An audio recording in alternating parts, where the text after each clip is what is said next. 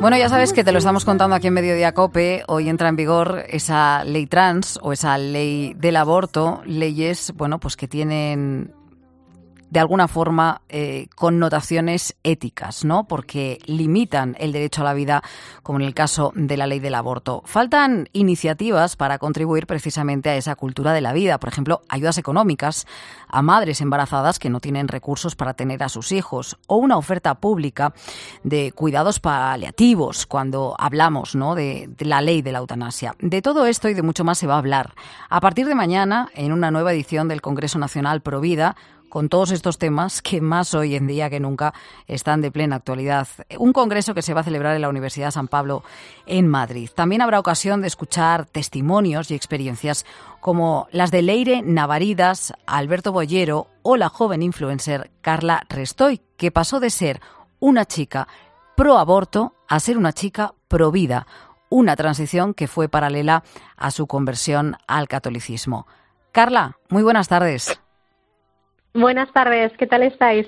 Por situar a todos nuestros oyentes, por comenzar desde el principio, Carla, tú desde pequeña eras una persona, bueno, pues que no creía, ¿no? Una persona atea, creías que todo lo relacionado con la religión era un mito. ¿Cómo eran esos primeros años de tu vida y hasta qué punto te marcan para ser una persona que, bueno, de manera pública defiende el aborto?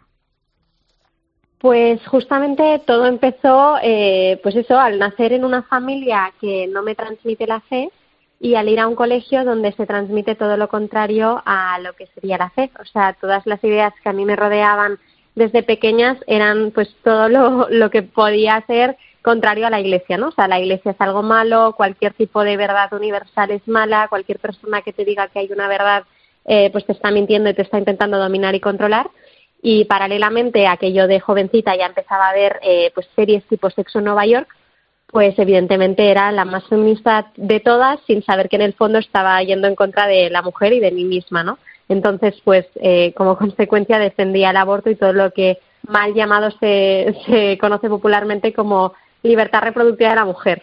Entonces yo estaba súper a favor de todas estas prácticas y de la libertad de decisión de cualquier mujer sin tener en cuenta lo que, lo que era eso. Diríamos que defendía el aborto porque no sabía lo que era realmente, igual que defendía según qué ideas, porque me las habían metido en la cabeza en nombre de la libertad y era todo lo contrario a, eso, ¿no? Lo hacías por desconocimiento, aunque tú en ese momento pensabas que tenías mucho de él, ¿no?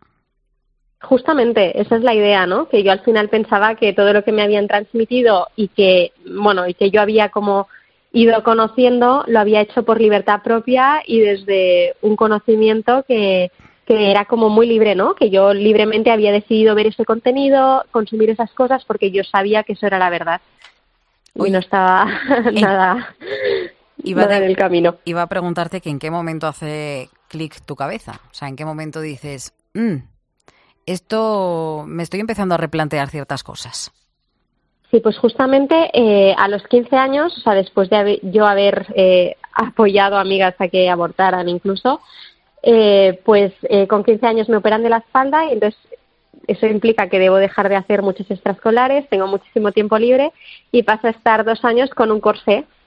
Entonces ahí se genera un espacio de pausa, de poder pensar y de poder ser muy sincera conmigo misma, que en la adolescencia muchas veces cuesta por, por la presión social y en ese momento, como llevaba ese corsé, eh, pues no podía hacer según qué cosas con mis amigas, entonces tengo un momento pues más de, de profundizar, de interiorizar y ahí es cuando uno para, piensa y si eres sincero contigo mismo, pues te das cuenta de que hay muchas cosas que, que bueno, que en ese momento yo pensaba que eran verdad y me di cuenta de que no que no, ¿verdad? Cuando todos esos sentimientos despertaban, yo creo que sí que tenías un cierto freno, ¿no? Un cierto contrapeso y es que todavía seguías viendo a la Iglesia Católica como algo, eh, algo negativo, ¿no? De, ¿De, qué manera influía, bueno, pues ese contexto en el que en el que habías estado hasta entonces y que empieza a despertar por el lado contrario? Sí, justamente cuando yo empiezo a descubrir unos anhelos en mi corazón y por otro lado mi razón eh, me hace pensar que, evidentemente tiene que haber un Dios y tiene que haber pues unas verdades que, que configuran la naturaleza, no solo de, de, lo creado, sino también de mí misma, ¿no? Como criatura que soy, pues lo último que yo quería era algo, o sea, tener algo que ver con la Iglesia Católica. Para mí la Iglesia Católica era la peor institución de la historia, que qué bien que ya pues cada vez eran menos católicos y que se estaba ya acabando como entre comillas el chiringuito montado. O sea, para mí era lo peor. Claro, el shock viene cuando me doy cuenta de que me tengo que tengo que dar pasos atrás para para pensar bien, porque estaba totalmente pues eso con una comedura de cabeza que no nos reflejaba lo que en realidad era, ¿no? La iglesia. Entonces, claro, fue fue muy duro porque era ver que todo lo que yo me había creído, todos esos prejuicios estaban infundados. ¿Y, en, qué momento o qué información o qué testimonio a ti te marca para darte cuenta de que el aborto, bueno, pues no es algo bueno? Pues no fue ni siquiera un testimonio, fue el pararme a pensar cuándo empieza la vida. O sea, creo que fue incluso en clase de biología en un colegio pues bastante ateo, ¿no? Eh, pues el darme cuenta de que efectivamente si allí hay la posibilidad de que eso sea un ser humano, pues evidentemente ahí no hay nadie que pueda quitar la vida, ¿no? O sea, al tomar conciencia también de que efectivamente hay cosas que son un bien y otras que son un mal y que a veces no hay cabida para los grises, ¿no? Porque para mí parecía que no podía haber bien, bienes como absolutos, cosas que fuesen buenas absolutamente y cosas que fuesen malas absolutamente. Cuando yo me doy cuenta del valor de la vida y me doy cuenta de que efectivamente allí hay una vida, un nuevo ADN, digo, espera un momento, es que esto no, o sea, no tiene cabida esto en ninguna cabeza. Ya no tiene una coherencia, claro. No, para nada. ¿Qué le dirías a la antigua Carla, a esa niña de, de colegio que nos has ido describiendo, si se lo pudieras decir antes. Que pensara antes, que no se dejara influenciar y que pensara cada opinión que, que le estaban intentando hacer creer como que era la verdad absoluta, ¿no? Sobre todo eso, que cuestionara desde antes. Porque creo que de adolescentes nos creemos muchas cosas, ¿no? Y, y por creer y confiar en según qué personas, pues no, no confiamos en nosotros mismos y en que nuestra propia naturaleza y nuestra propia inteligencia eh, nos ayuda a caminar hacia la verdad de las cosas. ¿Y en qué momento dices, bueno, pues eh, ahora lo cuento, ahora esto voy a contarlo, pero voy a contarlo un poco a lo grande, ¿no? En redes sociales y siendo influencer.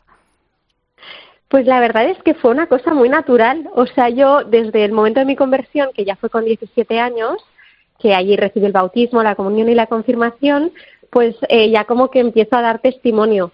Y entonces yo creo que un poco, pues por mi forma de ser, de que si tengo algo bueno no puedo no compartirlo, pues se empieza de una forma muy natural en todos los ámbitos. Al final eh, soy quien soy igual en casa, en redes sociales, con mis abuelos, con mis amigos y no puedo esconder el regalo tan grande que tengo y sobre todo también ese anhelo de hacer ver a mis amigos de toda la vida que igual no han tenido esa oportunidad ¿no? de conocer la verdad o de que se les revelara como a mí, pues hacerles un poco, sacudirles un poco y hacerles pensar, eh, porque al final es bien es un bien para su libertad y, y para su vida, evidentemente. Así que nace de una forma muy natural, de pues ese anhelo de querer compartir lo bueno. Pues ella es Carla Restoy, es influencer católica y es ponente en el Congreso Nacional Provida. Muchísimas gracias por estar en Mediodía. Muchas gracias a vosotros.